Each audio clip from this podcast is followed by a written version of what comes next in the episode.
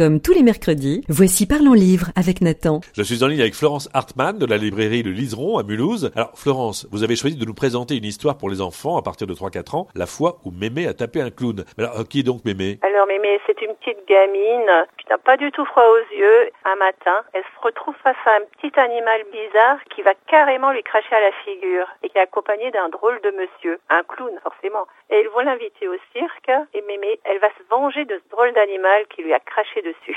Et pourquoi vous avez particulièrement aimé ce livre? Alors ce qui m'a beaucoup plu dans cet album, c'est que pour une fois c'est de nouveau une petite héroïne qui a certes un fichu caractère mais qui s'en laisse pas compter. Le texte est vraiment très chouette, c'est de Vincent Cuvelier qui a l'habitude de faire des textes pleins d'humour. Et puis euh, là les illustrations de Marion Elles sont vives, elles donnent aussi du rythme à l'histoire et c'est vraiment très chouette. Merci Florence Hartmann de nous avoir présenté La fois où Mémé a tapé le clown et l'été chez Nathan. Au revoir. Et rendez-vous mercredi prochain pour découvrir un nouveau livre jeunesse avec Nathan.